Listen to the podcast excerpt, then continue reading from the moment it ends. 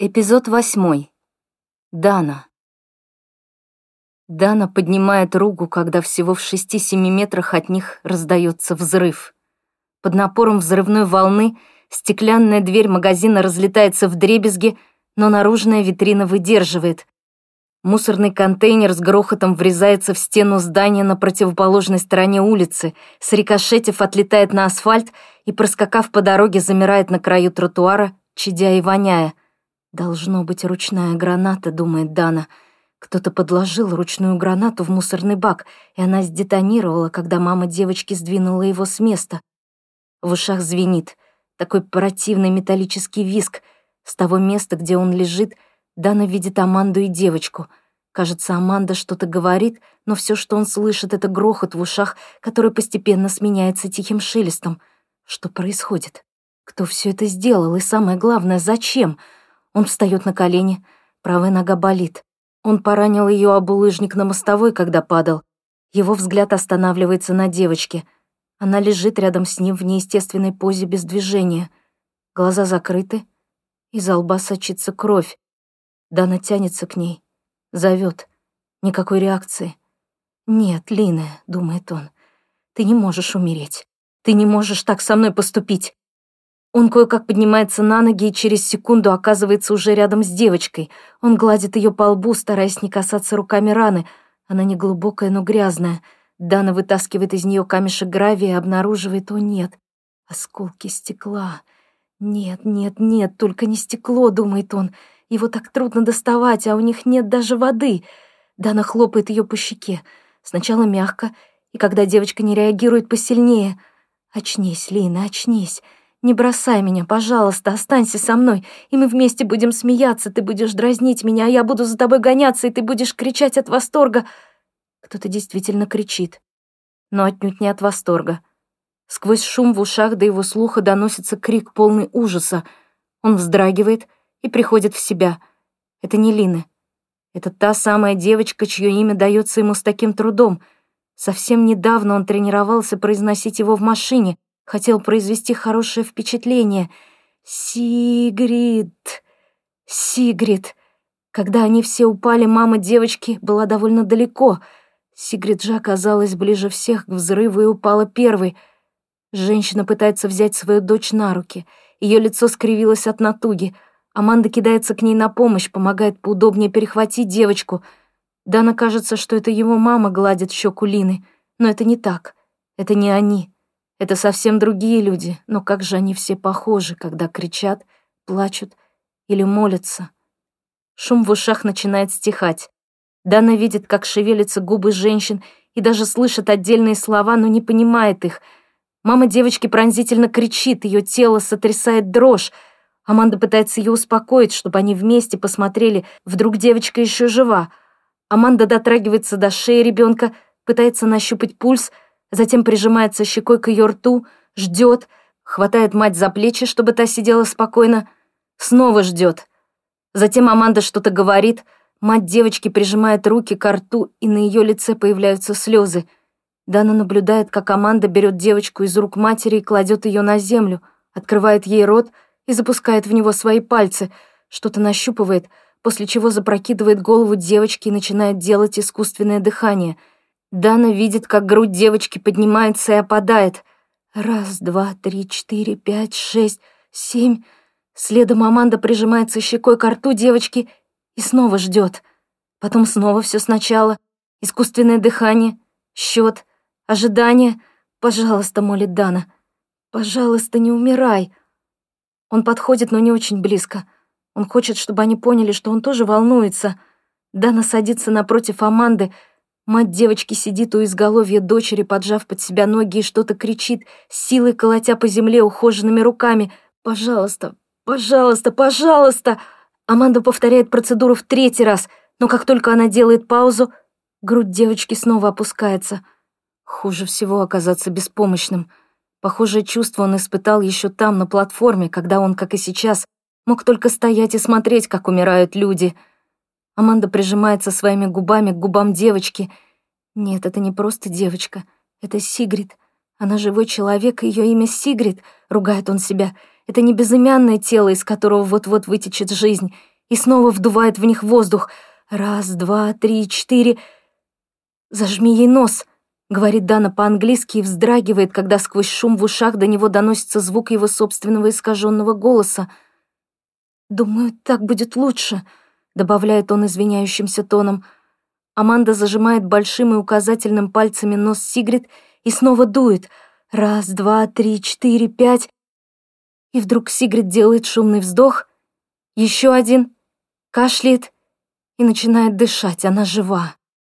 Слезы радости текут по щекам матери. Она с облегчением улыбается. Дана издает радостный крик. Даже Аманда выглядит довольной, но тут Дана замечает, что она начинает беспокойно оглядываться по сторонам. «Мы должны уходить», — произносит она по-английски. «Те, кто это сделал, могут вернуться. Звук взрыва был слишком громким, помоги мне ее поднять». Она показывает на брошенную тележку метрах в тридцати от них. «Посадим в нее девочку», — объясняет она. Дана подхватывает Сигрид за ноги, Аманда за руки. Девочка явно находится в шоке. Она что-то бессвязно лепечет и крутит головой. Дана различает слово «мама». Ее мать идет рядом, шепчет что-то успокаивающее, целует ее в щеки и лобик. «Куда мы теперь?» — кричит Дана, по-прежнему плохо слыша свой собственный голос. Они положили Сигрид в тележку, ее мать подсунула ей под голову вместо подушки свою красную сумку. Сигрид съеживается на дне, вид у нее сконфуженный. «Есть у меня одна идея», — говорит Аманда. «Кем бы они ни были, думаю, их цель — запугать людей, поэтому они устраивают западни там, где есть еда. Значит, отправимся туда, где ее нет. Понимаю, что план так себе, но это все, что мы можем сейчас сделать. Аманда решительно берется за тележку, и они бегут по улице вдоль длинной прямоугольной постройки. Кажется, это какой-то склад. Во всяком случае, на торговый центр мало похоже. Потом здание какой-то компании, чей логотип не знаком Дана. Вдруг он предупреждающе вскрикивает. В последний момент Аманде удается уклониться в сторону вместе с тележкой, избежав столкновения с мертвым мужчиной у стены, чьи ноги вылезли на тротуар. На нем камуфляжная куртка, на лице следы рвоты. Не оглядываясь, они продолжают свой бег и добираются до Макдональдса. На стоящих на тротуаре столиках до сих пор лежат брошенные подносы с едой. Одно из колесиков тележки с хрустом ломается, и этот звук больно режет слух Дана. Впереди виднеется какой-то большой магазин — Дана видит буквы ICA. Слева четырехэтажное здание для парковки автомобилей. Он устал. Виной этому не только их отчаянное бегство. Голод снова дает о себе знать. Наконец они достигают угла парковки. Мама Сигрид тяжело дышит. Аманда, напротив, выглядит молодцом. Им приходится еще раз резко уклониться в сторону, чтобы не натолкнуться на погнутый барьер, валяющийся на земле. Должно быть, кто-то сбил его на машине. Сломанный столбик валяется рядом у выезда. «Сюда!» — кричит Аманда. Они пересекают широкую проезжую часть и устремляются к белому двухэтажному зданию на противоположной стороне улицы. Дана оглядывается. Кажется, их шумное отступление не привлекло ничего внимания, но звон в ушах и безмерная усталость не дают ему расслабиться. Голова кружится от обезвоживания, живот сводит от голода, и он едва держится на ногах. Они останавливаются. В углу парковки под навесом стоят две машины — Аманда проталкивает тележку между ними и вынимает из нее Сигрид, о чем то ее спрашивает, в ответ девочка качает головой, и они несут ее ко входу в какое-то здание и осторожно ставят на тротуар. Дана смотрит на вывеску над входом. «Бадэкспертен».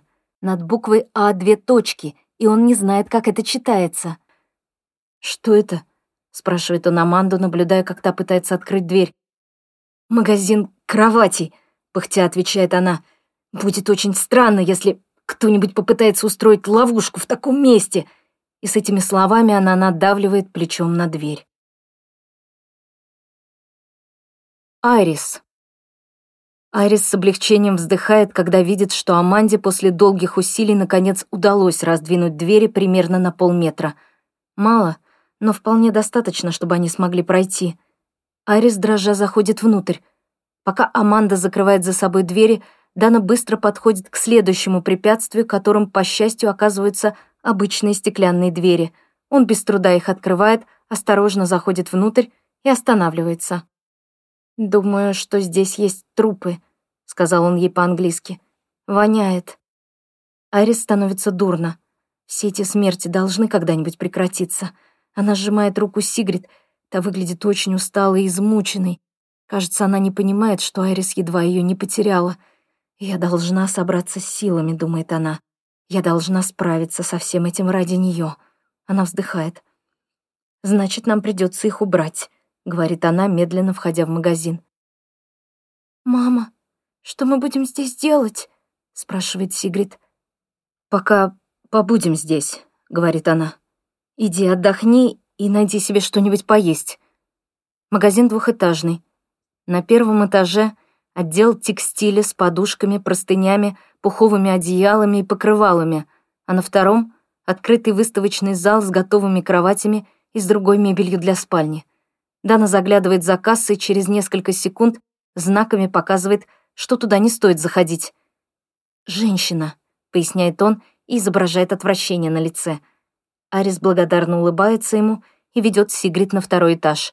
Она давно хочет поговорить с мальчиком и задать ему пару вопросов, но сейчас она слишком измотана, и ей не до этого. К сожалению, на втором этаже пахнет еще сильнее. Она просит Сигрид сесть на детскую кровать, покрытую одеялом и наволочкой Бэтмена, и подождать, пока она все осмотрит. В зале стоит около 30 кроватей. Она наклоняется, чтобы заглянуть под них — Трупов под кроватями нет. Может, запахи так же, как дым, поднимаются вверх? У Айрис нет никаких сил. Она хочет упасть на кровать, закрыть глаза и не просыпаться, пока не кончится весь этот кошмар. Дана поднимается по лестнице. «Аманда наводит внизу порядок», — говорит он и протягивает ей пакет. «А это я нашел в комнате для персонала». Айрис заглядывает в пакет. Внутри лежат две банки Кока-Колы, три бутылки газированной воды — и две большие шоколадки. Если бы Дана не была ребенком, она бы расцеловала его. Они сидят на покрывале и молча пьют. Сигрид и Айрис сначала выпивают на двоих бутылку минералки, затем банку Кока-Колы, а Дана — воду. С непривычки он морщится, но все таки полностью осушает бутылку. Айрис разламывает плитку апельсинового шоколада на три равные части.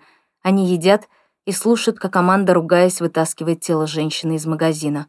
Доев шоколад, Дана достает из кармана джинсов маленькую плоскую коробочку, мобильный телефон и кабель и идет к окнам, выходящим на боковую улицу.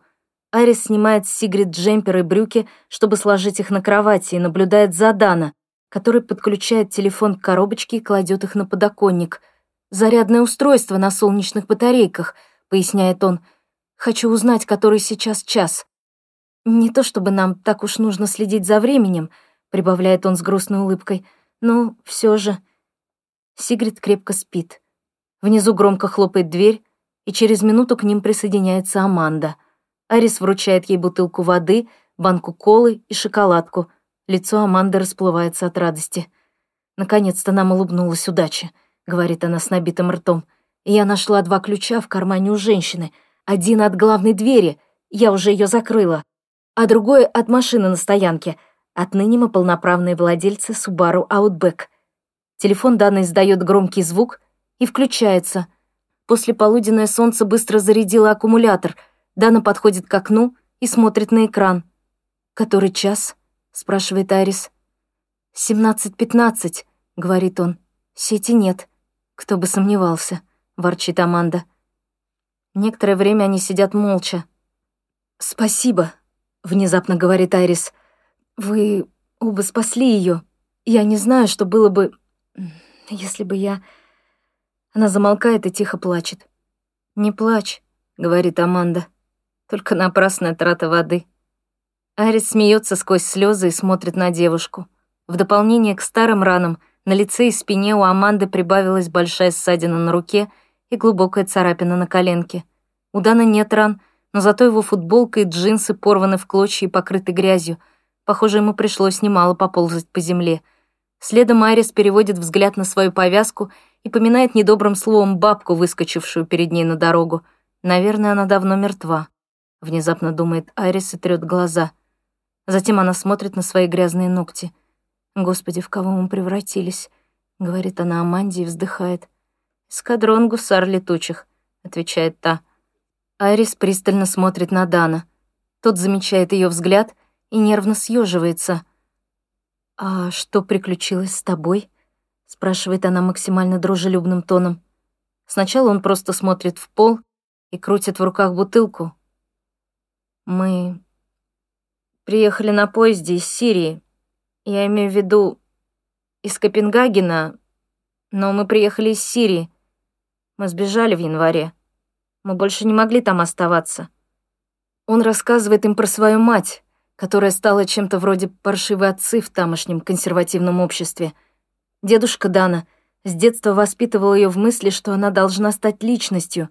Они были родом из богатой семьи, а мать Дана — единственным ребенком. Ее отец хотел, чтобы у нее были такие же возможности, как у мужчин. Она еще училась на юридическом, когда встретила отца Дана, молодого врача, который только-только закончил институт. «Мы жили очень хорошо», — говорит Дана. У моего деда было много денег, а мой отец был доктором. Моя мать была хорошим адвокатом, и поскольку мы алавиты, у нас были привилегии. Примечание. Алавиты. Сирийская элита. Все руководящие посты в стране с давних пор занимали последователи алавизма, в том числе президент Сирии Башар Асад. Но у его матери были свои взгляды на жизнь, и она часто говорила то, что не нравилось людям. Она боролась за права женщин — она работала в фирме, которая занималась разводами, говорит Дана, и она требовала равных прав для женщин. Был громкий случай, когда она пыталась помочь матери сохранить опеку над ее сыном после того, как ему исполнилось 13 лет. Разведенные женщины теряют опеку над своими сыновьями, когда тем исполняется 13, и над дочерьми, когда тем исполняется 15, но не отцы. Она попыталась это изменить. Многие люди злились на нее за это.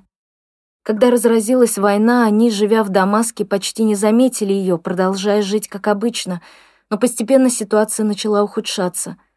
Становилось все хуже и хуже. Война приблизилась к столице, и атмосфера изменилась. Люди стали злыми и агрессивными.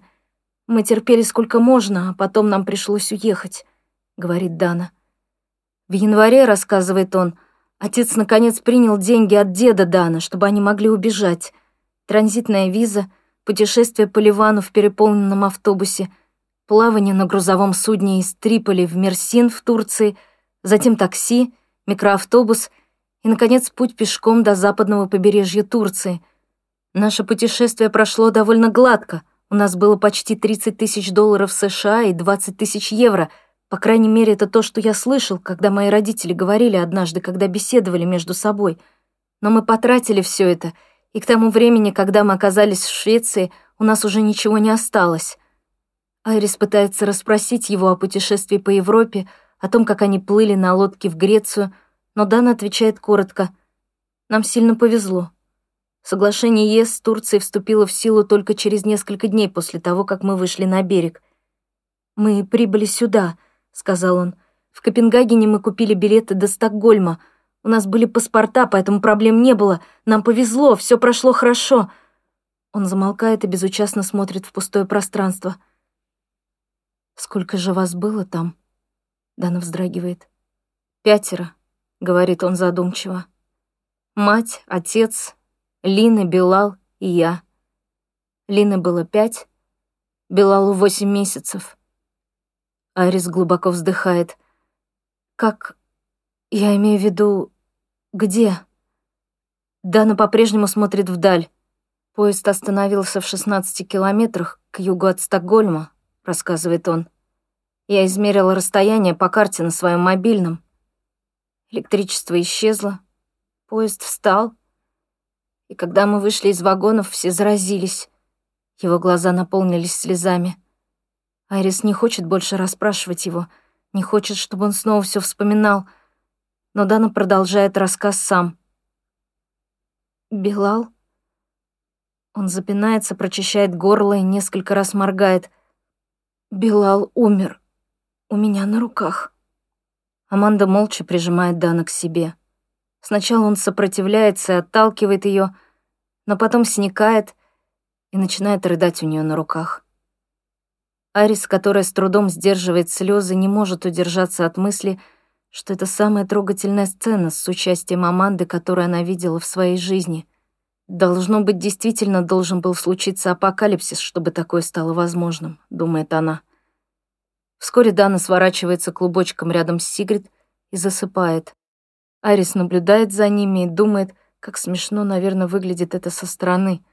Двое детей и два взрослых, сгрудившиеся на одной маленькой детской кровати, в то время как в их распоряжении целый зал, забитый двуспальными кроватями.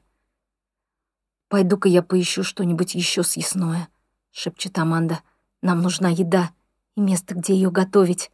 Кем бы ни были те люди, которые заминировали вход в супермаркет, они не смогут наставить ловушки повсюду. У них не было столько времени — нам, должно быть, не очень-то повезло с выбором места. Но зачем они это делают? Вздыхает Арис. Разве без того все не слава богу? Аманда пожимает плечами. Я вот думаю, не те ли это парни, что торчали на крыше скрапана, говорит она. Должно быть, они носили противогазы, чтобы защитить себя от вируса. И если они атаковали тех, кто оказался к нему невосприимчив, это означает, что они видят в нас угрозу — может быть, мы сами носители вируса, хотя и не болеем? Звучит логично. Но как это осуществить на практике? Даже если только 0,5% из нас имеет иммунитет, то это будет как минимум 5 тысяч в одном только Стокгольме и в 10 раз больше по всей стране. Как можно уничтожить за раз такую массу народу? Аманда пожимает плечами. Возможно, я ошибаюсь, но если они действительно хотят всех уничтожить, то они должны действовать очень быстро. Чем больше проходит времени, тем опаснее мы становимся. Мы ведь можем собираться в отряды и давать отпор. Да, но кто они? Откуда у них оружие? И откуда они знают, что делать? Понятия не имею. Снова воцаряется тишина. Арис наклоняется и гладит свою спящую дочь по щеке. Забыв про руку, она снова опирается на нее и едва не вскрикивает от боли. «Там есть туалеты?» Мне очень надо». «Два. В бачках должна быть вода, но старайся экономить», — говорит Аманда, а потом с улыбкой добавляет. «Еды у нас тоже нет. Значит, ходить по-большому нам не грозит». Они спускаются вниз вместе. Смеркается. Айрис берет мобильный телефон Дана, чтобы проверить время и узнать, насколько он зарядился. 12%. 19-23. Впрочем, какая разница, сколько сейчас времени? «Закрой за мной дверь», — велит Аманда, когда они подходят к входной двери и достает связку ключей. «Хочу сходить на разведку», — говорит она, показывая рукой на большое здание на южной стороне автостоянки. «Там есть супермаркет и туристический магазин. Если что, вернусь и возьму Дана, чтобы он помог мне дотащить все это». «Захвати каталог в туристическом магазине, если найдешь, говорит Айрис. «Хм, «Хорошо. А что?» Лучше внимательно изучить его, чем хватать с полок все подряд. Аманда кивает. Хорошо. Один каталог и скидочные купоны. На этой неделе действует акция «Купи две пачки кофе по цене одной». Я могу идти? Они улыбаются, и Аманда открывает двери. «Будь осторожна», — на прощание говорит Айрис. Закрыв дверь, Айрис направляется в комнату для персонала. Дети спят. Когда она входит внутрь, то едва не задыхается от зловония и сразу вспоминает, как открыла дверь спальни, чтобы вынести Филиппа. Пепельный цвет его кожи, приторный вязкий запах и темно-красную слизь, вытекающую у него изо рта, когда они с Амандой стаскивали на пол его тело. Арис чувствует, что ей начинает не хватать мужа. Их отношения не были особенно пылкими в последний год или даже два, одна длинная унылая рутина, в которой больше не было места страсти, но он был ее мужем — они принадлежали друг другу, и у них была дочь, пусть даже он не был биологическим отцом Сигрид. Воспоминания о том, как они завернули Филиппа в простыню и ковер из гостиной и тащили по полу, постоянно приходит ей на ум. Как ужасно, что это ее последнее воспоминание о муже. Слава богу, Сигрид не пришлось этого видеть. Она часто мечтала, чтобы именно Филипп был отцом Сигрид. В сущности, он был им, потому что настоящий отец ее ребенка никогда не был идеалом. Она встретила Филиппа, когда уже была беременна, и после небольшого романа наконец убедилась, что он искренне хотел стать отцом для ее ребенка. Они поженились за несколько недель до ее рождения, главным образом потому, что это автоматически делало Филиппа законным опекуном Сигрид, но и самой Айрис понравилось жить в браке и чувствовать себя защищенной. Да, то была мирная жизнь, думает она, заходя в туалет. Она по привычке закрывает дверь, но, оказавшись в темноте, тут же ее распахивает. Как родитель Филипп всегда был лучше ее. И именно поэтому она жалела, что он не был настоящим биологическим отцом Сигрид. Арис боялась, и эта мысль грызла ее постоянно, что в один прекрасный день некто постучит в ее дверь и скажет, что Сигрид его дочь. Арис расстегивает брюки, стягивает их вниз и садится на унитаз. Как странно делать такие обычные вещи в такой необычной обстановке, думает она. Странная мысль вертится в голове. Ей кажется, что Сигрид жива только потому, что Филипп не был ее биологическим отцом. Кто знает, какой у ее дочери был бы набор генов, если бы половина ее ДНК была от Филиппа, а не от малознакомого парня из Кунгсхольмена, у которого она даже фамилию не удосужилась узнать. Их знакомство ограничилось лишь той короткой ночью, когда была зачата Сигрид. Вероятно, он тоже мертв. Но, наверное, в его организме была какая-то сопротивляемость этому вирусу, или, по крайней мере, от него не досталось ничего генетически вредного, так что Сигрид унаследовала от нее все необходимые гены. Арис продолжает сидеть некоторое время на унитазе даже после того, как закончила свои дела. Господи, как она устала. Все происходящее кажется ей бесконечным кошмарным сном, который никогда не закончится. Абсолютное безмолвие. Она решает посидеть еще пару минут. Затем она слышит стремительно нарастающий гул снаружи — она подтягивает брюки, беспомощно возится с пуговицами, пытаясь застегнуть их одной рукой и автоматически смывает за собой. Привычка оказалась сильнее рассудка. Арис выбегает из туалета, гул усиливается и становится знакомым. Шух-шух-шух. Выбежав в холл, она видит Дана и Сигрид, которые успели проснуться и теперь испуганно смотрят на парковку. В этот момент все они видят идущий на посадку вертолет. Аманда. Аманда быстро идет по парковке к главному входу, крепко сжимая дубинку в руке. Она на ходу разглядывает вывески на фасаде и сразу находит рекламу нужного ей туристического магазина. Надо прихватить пару каталогов для Айрис, чтобы она могла выбрать все необходимое для жизни в постапокалиптическом мире, думает она.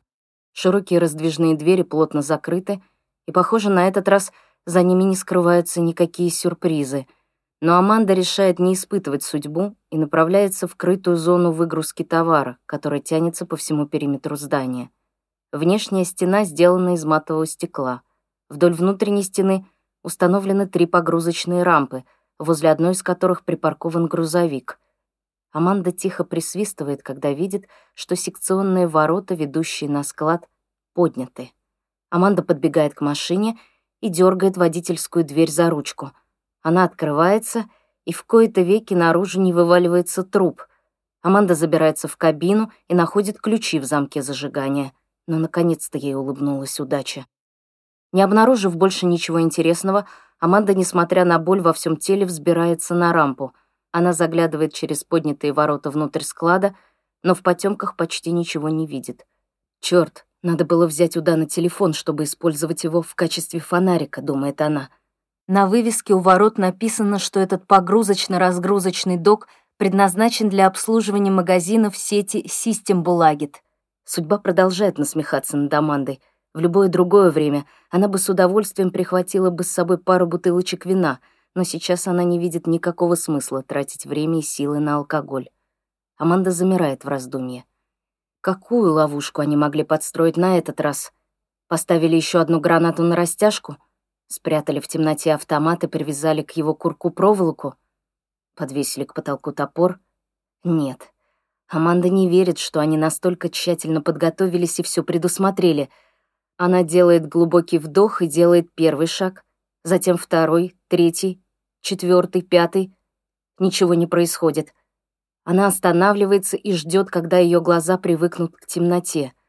Довольно жутко стоять одной в незнакомом месте и ничего при этом не видеть. Внезапно Аманда замечает тонкий лучик света в нескольких метрах от себя, а потом слышит звук. Слух Аманды еще не полностью восстановился после взрыва, поэтому сначала звук кажется очень тихим, но он не монотонный, а скорее ритмичный, словно кто-то тащит тяжелый мешок по неровному бетонному полу.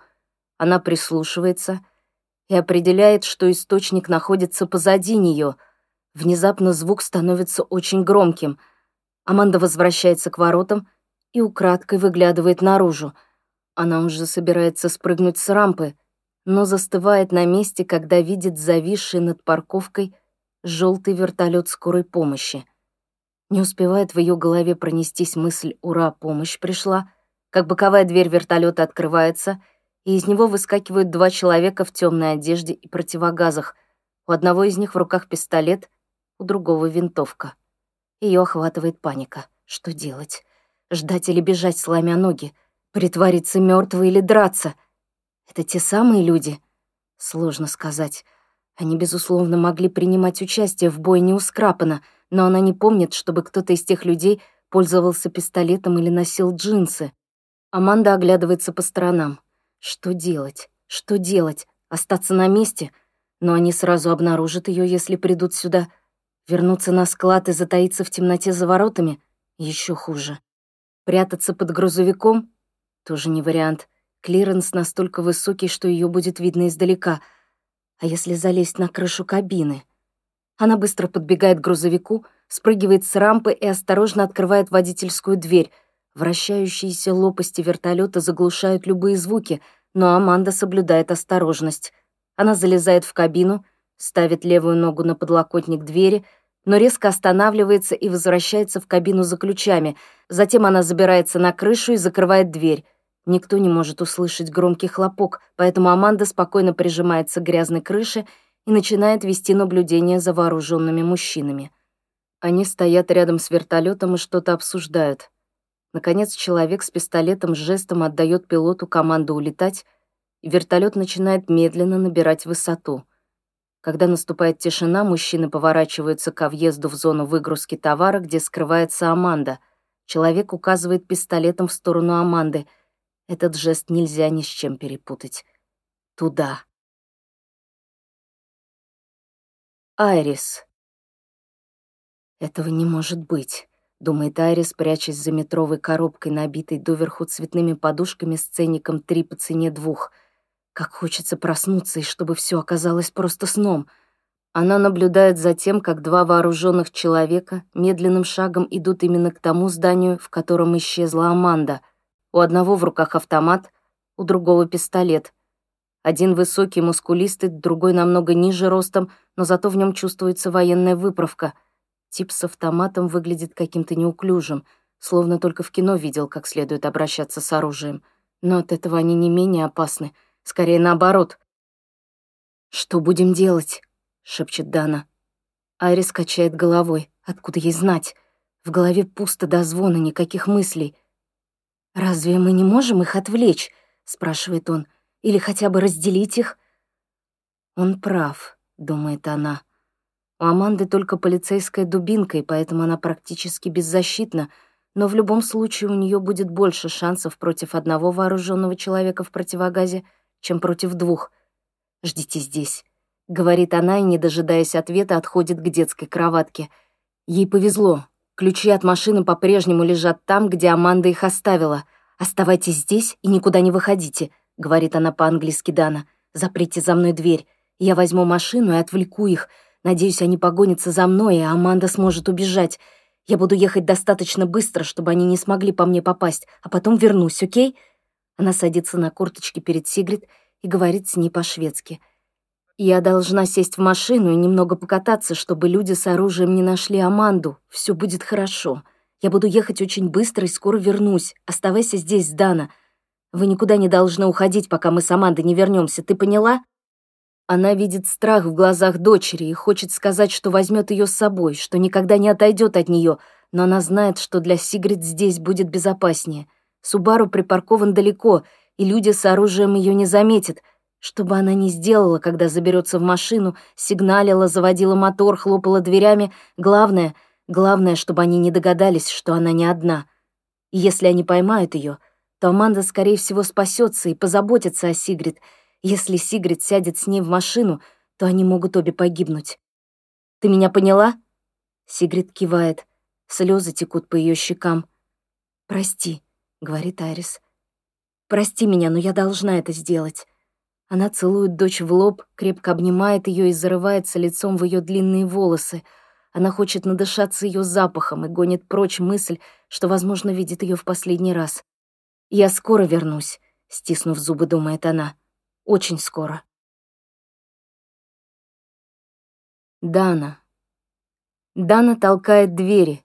Сперва пугается, что они закрыты, но, навалившись всем своим весом, чувствует, что они все таки поддаются. Наконец двери захлопываются за ним, он их запирает и бежит вверх по лестнице к Сигрид. Она сидит на груди коробок на полу, совершенно растерянная от того, что ее мама ушла и оставила ее здесь одну. Дана и сам не уверен, что это было правильным решением, но что есть, то есть. Просто так сидеть и ждать, сложа руки, надеясь, что Аманда выкрутится в одиночку, тоже было нельзя. Внезапно он понимает, что она нужна им, Аманда.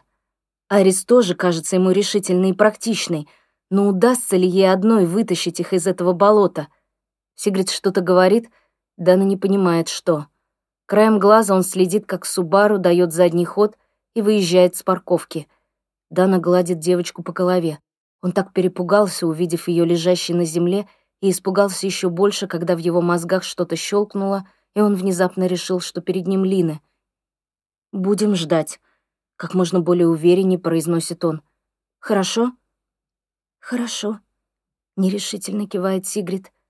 Дана задумывается, что бы мог значить этот вертолет скорой помощи. То, что это была именно скорая помощь, он уверен абсолютно — потому что у него на боку была зеленая с желтым эмблема, точно такая же, как на машинах скорой в Дании. Дана видел их, когда они перешли границу. Они стояли и словно только того и ждали, когда беженцы пересекут заветную черту, чтобы обрушиться на них. В одном он уверен точно. Те двое, что выпрыгнули из вертолета, были такими же врачами, как и те парни из автофургона, которые стреляли в каждого, кто появлялся рядом с тем высотным зданием. Те же противогазы — тоже неизвестное снаряжение. По мнению Дана, к армии они не имели никакого отношения. Ему еще не доводилось видеть шведские войска, только сирийские, ливанские, турецкие, греческие, македонские и сербские, но он был уверен, что солдаты этой страны должны носить специальную униформу, а у этих людей ее не было. «Страшно?» Полувопросительным, полуутвердительным тоном произносит тихо Сигрид рядом с ним — и, прижавшись к Дана, с силой стискивает его руку. Перед его глазами мелькает картинка, как Лина вместе с папой навсегда исчезает с платформы и из его жизни. «Да», — кивает он, наблюдая, как Айрис едет по направлению к складу. «Страшно». Айрис. Выйдя на парковку, Айрис даже не оглядывается, чтобы проверить, запер ли Дана за ней дверь. У нее на это нет времени. Она должна ему доверять. Пригнувшись, Аманда подбегает к темно-красному хэтчбеку. С ужасом, сдавившим грудь, она нажимает кнопку сигнализации. Раздается короткий звуковой сигнал. Машина мигает фарами, и двери открываются. Назад дороги нет. Айрис садится за руль и молится, чтобы ее никто не услышал. Она тихо закрывает дверь, вставляет ключ в замок зажигания и поворачивает его, не нажимая на газ. Конечно же, такой автомобиль заведется и без него. Магнитола оживает, громкое шипение и треск заполняет машину, и Айрис начинает беспорядочно бить по кнопкам, чтобы выключить звук. Проходит целая вечность, прежде чем ей удается выключить радио. В наступившей тишине стук ее сердца не кажется таким оглушительным. Надавив на газ, она сдает назад и благодарит небеса, что сломала левую, а не правую руку. Она бы ни за что не смогла бы переключать передачи левой рукой. Она выезжает с небольшой парковочной площадки и тихо едет по дорожке. Основная дорога находится всего в 10 метрах от нее, но металлические столбы перегораживают путь, и ей приходится ехать в объезд. Арис добавляет газа и едет к основной парковке. Арис пытается сохранять спокойствие. Она делает глубокий вдох, но ей кажется, что кислород перестал поступать к ней в легкие. Она не знает, что делать дальше. Выехав с кругового перекрестка, она сильнее нажимает на газ. Машина послушно разгоняется. Когда стрелка спидометра доходит до 80 км в час, Арис наконец замечает людей. Ее появление шокирует их. Они наводят на нее оружие, прицеливаются, но противогазы им явно мешают. Она вжимает в пол педаль газа и одновременно кладет руку на клаксон. Когда до людей остается не более 10 метров, Арис удается разглядеть их. Судя по росту и фигурам, перед ней мужчина и женщина. Женщина с пистолетом кажется очень спокойной. Она невозмутимо останавливается на середине дороги и направляет пистолет прямо на Айрис. Мужчина дергается, не зная, что делать. Когда расстояние до них сокращается до нуля, в голове у Айрис внезапно проносится мысль. А они точно преступники?